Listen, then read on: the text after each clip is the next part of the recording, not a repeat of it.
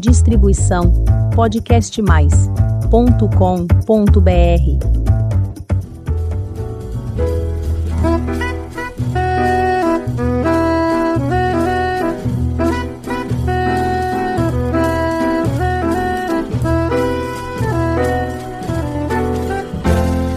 Olá, eu sou Elizabeth Junqueira do canal Avosidade.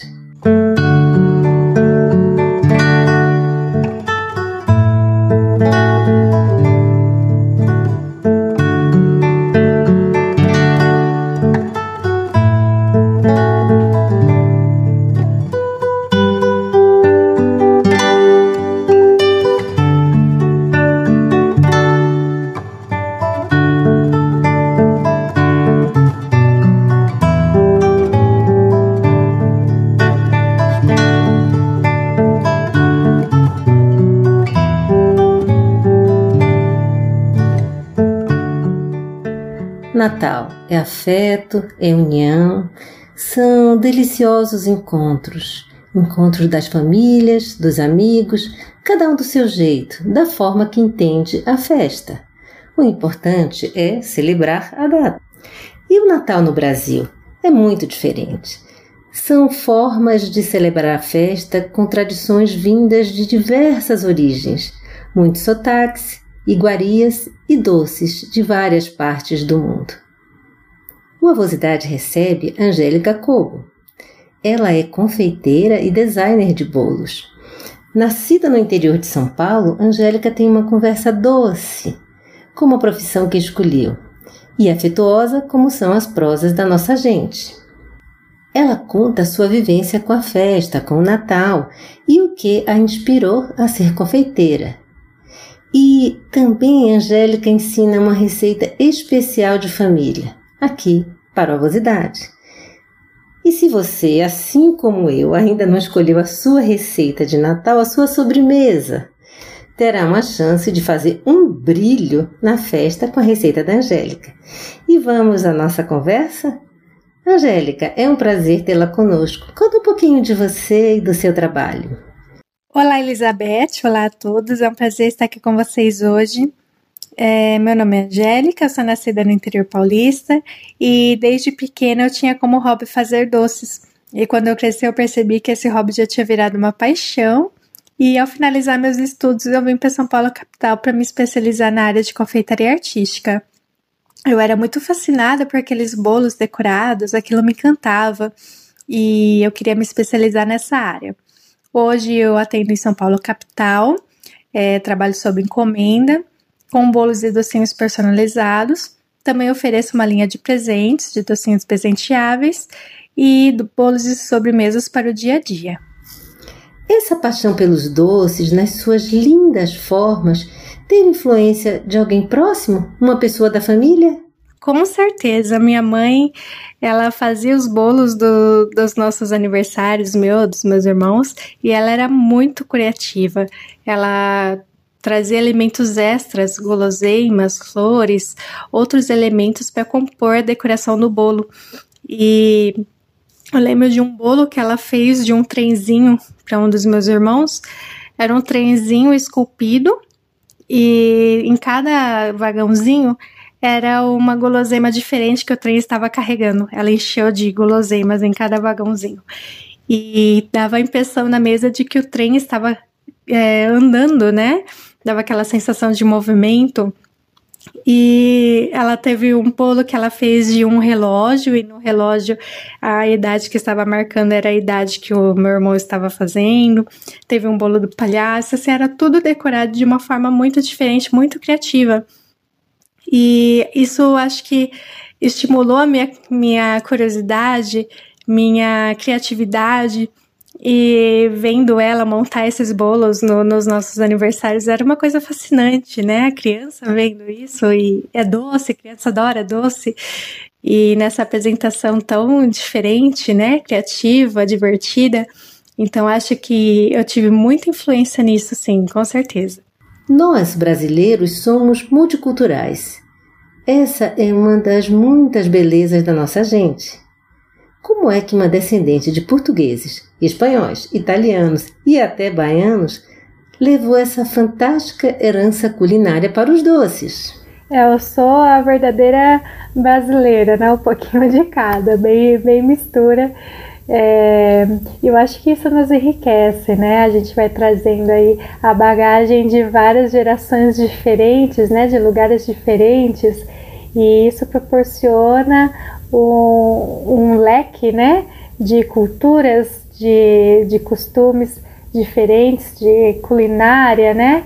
E a minha avó, mesmo baiana, ela fazia muita pamonha e aí passou a receita para minha mãe. Minha mãe fazia quando eu era pequena e ela fazia até para vender e assim a receita era tão espetacular que até hoje quando alguém vê ela fala ai aquela pamonha não sei o que que ela não faz mais ela fazia na palha do milho mesmo e dava aquele sabor diferente né eu lembro o trabalhão que era para fazer aquilo e ela costurava a palha de milho assim na, na máquina para fazer a a voltinha, a cestinha, né, para colocar a pamonha dentro, depois amarrava, cozinhava ela na palha de milho. Assim, era fantástico. E são cargas que a gente vai trazendo, né, de geração em geração, é, de várias culturas diferentes. E isso é Brasil, né? É, é espetacular a gente ter é, esse leque, né, de, de culturas, de, de pratos típicos que foram se adaptando é, de acordo com o nosso paladar e é fantástico. Bem, antes de chegarmos à sua fabulosa mesa de doce, peço que nos conte um Natal inesquecível da infância, com lembranças ternas que só essas reuniões de congraçamento são capazes de criar. Ah, uma lembrança muito forte que eu tenho da, de Natal na infância. É, eu sou do interior e lá é muito comum a gente, as crianças brincarem na rua, né? É brincar de bola, de vôlei, bete. E eu lembro que a gente, todo Natal na minha avó paterna, a gente colocava uma rede entre uma árvore e outra, fechando a rua, né? Ela mora numa rua bem tranquila, quase não passa carro. E todo Natal a gente colocava essa rede e jogava vôlei a tarde toda. E depois entravam os tios, brincavam com a gente. E no final do dia sempre chove lá no interior, no, no dia do Natal. Dia 23, 24, 26, 27 não chove, mas dia 25 é, é lei, é sempre chove. E aí a gente sempre se molhava, né? Brincava na chuva. Imagina, a criança já brincando no sol, aquele calor, né? Aí vem a chuva, é, era, era uma festa completa, era o que faltava para a festa ficar completa. Então eu tenho essa lembrança muito forte. A gente se divertia muito e a gente juntava várias mesas, né, para a gente almoçar é, porque eram muita, muita gente. Minha, minha avó paterna tem 10 filhos e os filhos com, com os netos, né? Tá aquele monte de gente, era uma coisa muito gostosa. E é uma lembrança muito forte que eu tenho do, dos nossos jogos nas rua, na, na rua e essa recepção de tanta gente numa única data, né? Que hoje é tão difícil a gente juntar todo mundo é, novamente numa mesma confraternização, né? A gente ainda se junta, mas é difícil juntar todo mundo na mesma. É, e na minha avó materna, nos meus avós maternos, eu, eu lembro é, das histórias. Né? Na minha avó é baiana, né?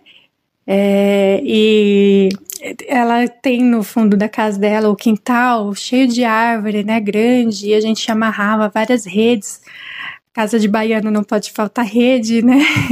E a gente armava várias redes e ficava, passava a tarde toda lá embaixo da sombra das árvores conversando e caía a noite, a gente começava as histórias de terror para as crianças, né? e a minha avó contava muita história de lobisomem. Assim, são lembranças muito fortes, muito muito legais que eu tenho na minha na minha mente. E a gente aproveitou muito, foi muito gostoso. Todos os natais que a gente passou junto. E, e é isso, são lembranças bem, bem gostosas de, de serem lembradas. Angélica, quais são os principais doces natalinos presentes nas mesas dos brasileiros? Ah, com certeza o doce que não pode faltar na mesa de nenhum brasileiro é o panetone, né? O clássico panetone, embora seja uma receita italiana, um doce italiano, mas a gente enraizou essa tradição, né, vinda dos nossos avós, nossos antepassados, nossos familiares. É, meu avô mesmo é italiano, então é uma tradição muito forte pra gente ter o panetone na, na mesa de Natal. E só tem aquela discordância entre o panetone de frutas, o panetone de chocolate ou recheado, mas ele está sempre ali presente na mesa de todo mundo de acordo com a, o paladar de cada família. E outros doces assim bem presentes é o pavê de chocolate, é o bombom na travessa, o bolo na taça, brownie, torta. Ah, Para mim, um bolo muito muito afetuoso para o Natal é aquele bolo de especiarias que para aquele cafezinho da tarde, eu já eu penso nele, eu já imagino a mesa assim com todo mundo comendo, conversando no cafezinho é, da tarde e é, para mim é bem gostinho de Natal, né? As especiarias com todo mundo reunido, conversando sem pressa, jogando conversa fora. Então, acho que são os principais doces presentes na mesa de, dos brasileiros e mais afetuosos. Panetone, um clássico doce natalino de origem italiana que faz parte da nosso Natal há muitas gerações. Como é o panetone à moda da Angélica? É, ao longo das gerações foi se abrasileirando a receita do panetone. A receita original italiana, ela não tem essa fartura de recheios como a gente encontra hoje nos panetones brasileiros. É, a receita original é somente a massa de fermentação natural com alguma saborização, ou com é, gotas de chocolate, ou com frutas secas, enfim mas não tem essa abundância de recheio que foi derivado aí de geração em geração, foi se adaptando, né? E foi entrando no paladar do, do brasileiro, é, inserindo mais recheio, que o brasileiro gosta muito dessa fartura no recheio. E hoje a gente produz um panetone de fermentação natural, a receita é italiana e a gente faz com a farinha italiana mesmo, a gente importa ela, o extrato é produzido aqui no ateliê para dar aquele sabor e aroma no, no panetone, não é aquelas essências, aquelas pastas saborizantes artificiais para saborizar ele, é natural, feito com as raspas da, das frutas, as sementinhas da fava da baunilha, fica um aroma espetacular, um sabor incrível, super levinho, e além da, do recheio que a gente coloca, a gente tem as duas opções. A mais clássica, para quem gosta mais da moda italiana, que é a, o, o panetone de fermentação natural com as gotas de chocolate belga. E também tem a moda brasileira, né? Que é a mesma massa, tá? A mesma receita italiana, com a fermentação natural, as gotas de chocolate belga e adicionado o recheio. A gente coloca 500 gramas de recheio, é bastante recheio. No final, o panetone fica com 1,1 kg, 1,2 kg. E além da cobertura, que a gente joga o chocolate belga em cima, derretido. E o, o recheio que mais sai aqui, com certeza, é o de pistache. É um brigadeiro de pistache que a gente faz, ele fica super cremoso, super levinho. A gente produz ele com pistache mesmo, a farinha de pistache. Não tem aquela pasta saborizante artificial do pistache, é bem natural. E todo mundo adora ele, quem come vira fã desse panetone. E outro recheio também que sai bastante é o brigadeiro belga, que é um clássico, né? Todo mundo adora o brigadeiro belga. E também tem o de doce de leite argentino, de três chocolates, Nutella, enfim. Tem vários sabores é, para agradar o paladar de todo mundo, tanto o mais clássico do panetone mais clássico, quanto os mais recheados. No Brasil, o Natal acontece no verão. Calorão, não é? Qual é a sobremesa mais pedida para saborear a festa e combinar com a nossa estação? A sobremesa mais pedida, é, eu acho que é uma releitura que eu fiz de um bolo de coco, que ela é familiar também, é, é uma receita da minha tia, que ela fazia aquele bolo gelado em todo aniversário dos meus primos. É uma, uma, uma memória, um bolo muito afetuoso, né? E eu fiz uma opção dele, uma releitura dele para o dia a dia, né? Tá no nosso cardápio. E no Natal eu fiz uma, uma versão é, com morango. Então é a, a mesma massa do bolo com o creme gelado, que também vai por cima do, do bolo de coco, e os morangos cortados, que aí fica bem é, cara de verão, né? Fresquinho o morango. E aí vai apresentado numa taça de vidro bem, bem linda. E com certeza acho que é uma das sobremesas mais pedidas. E eu tenho um carinho muito grande por, por essa receita, que ela é familiar também. Já estamos quase no Natal. Muita gente ainda não resolveu a sua sobremesa, a sobremesa que irá servir. Você nos ajuda, Angélica? Dá uma receita exclusiva aqui para quem nos ouve? Fácil, tá certo, Angélica? Nem todo mundo tem seu talento. Combinado? Claro, vamos lá. vou passar então a receita do brownie. É uma receita super simples, rápido, fácil de fazer. Os ingredientes são fáceis de vocês encontrarem, às vezes vocês têm até em casa. E a receita que a gente faz aqui no, no ateliê mesmo, tá bom? Então vamos lá. Anota aí os ingredientes: 300 gramas de chocolate meio amargo. Eu gosto de utilizar o chocolate belga 70%, mas fica a critério de vocês, com qual vocês encontrarem, pode ser 50%, 54%, como vocês preferirem, tá? 175 gramas de manteiga sem sal, 5 ovos, 150 gramas de açúcar mascavo, 200 gramas de açúcar refinado, 140 gramas de farinha de trigo e 200 gramas de nozes trituradas. Modo de preparo: pegue uma, um bol, algum recipiente de vidro que pode ser levado ao micro-ondas e coloque a manteiga e o chocolate para derreter. Leva de 30 em 30 segundos o derretimento. Quando apitar os 30 segundos, retira, mexe bem com espátula, um fouet, alguma coisa para te auxiliar a misturar e retorna mais 30 segundos no micro-ondas. Vai fazendo esse processo até o chocolate ficar todo derretido. É muito importante respeitar esse tempo de 30 e 30 segundos, retirar, mexer, para que o chocolate não superaqueça e venha estragar. Se ele superaquecer, vocês vão perder o chocolate e vai perder toda a receita. Então façam com calma esse processo de 30 em 30 segundos, tá bom? Depois dele ficar todo derretido com a manteiga, adiciona os ovos e os açúcares mascavo e refinado e mexa bem. Depois adiciona a farinha de trigo e as nozes trituradas. E pronto, a massa já está pronta. É só colocar em uma assadeira untada ou com papel manteiga, como vocês preferirem, e leva para o forno é, pré-aquecido no fogo baixo, tá? 160 graus. É importante assar ele no fogo baixo. E se o seu fogão, o seu forno, só tiver a partir de 180, então assa ele no 180. É a mais baixinha, tá bom?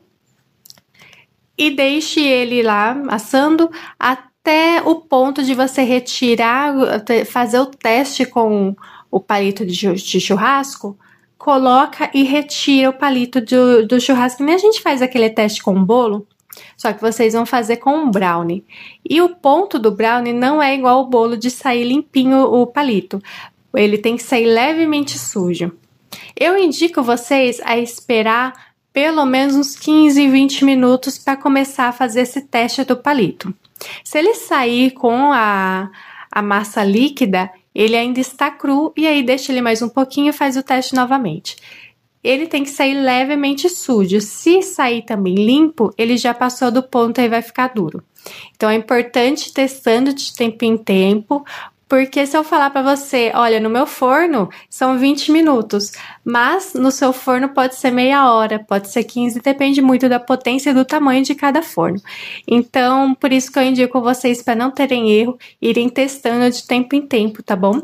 Espera aí os 15 minutinhos para ele dar aquela assada. E aí depois vai fazendo o teste do palito não deu, ainda tá muito líquido, espera mais um pouquinho, depois vai lá, fura de novo e vê quando ele sai levemente sujo. E pronto, o brownie está pronto e é só deixar ele esfriar e depois servir para a família. Então vamos lá testar? Sua saudação final, fique à vontade para mandar sua mensagem. Afinal, esta é uma época de lindas mensagens. Eu gostaria de agradecer pelo convite, Elizabeth. Foi um prazer muito grande estar aqui com vocês hoje. É uma oportunidade de vocês me conhecerem um pouquinho melhor, a minha história, a gente conversar um pouquinho. E eu espero que tenhamos um ano muito melhor, de mais união e que tenhamos um Natal que possamos nos unir com os nossos familiares, quem a gente ama e ter muito respeito, amor, carinho. E, então é isso, que a gente tenha as recordações e que possamos viver mais é, desses momentos para nos recordar, recordarmos posteriormente também. São momentos muito gostosos de família e que seja um Natal muito afetuoso, muito carinho, muito amor e que venha o próximo ano que seja ainda melhor para todos nós. Um beijo, obrigada, um feliz Natal e um ótimo ano novo para vocês. Desejo a você que nos acompanha um Natal de amor, união e muita tranquilidade que todos os laços de amizade sejam novamente reatados. Que nada nos separe e tudo nos una para a construção de um Brasil melhor. Feliz Natal! E para você que está nos ouvindo pela primeira vez, faça um convite. Visite o canal Avosidade e conheça os episódios anteriores. Tem muita história bonita para você conhecer, aprender e se emocionar. Aproveite e faça sua inscrição no nosso canal. Toda semana tem episódio novo, quinta-feira, às 16 horas. Muito obrigada pela companhia e até o próximo episódio.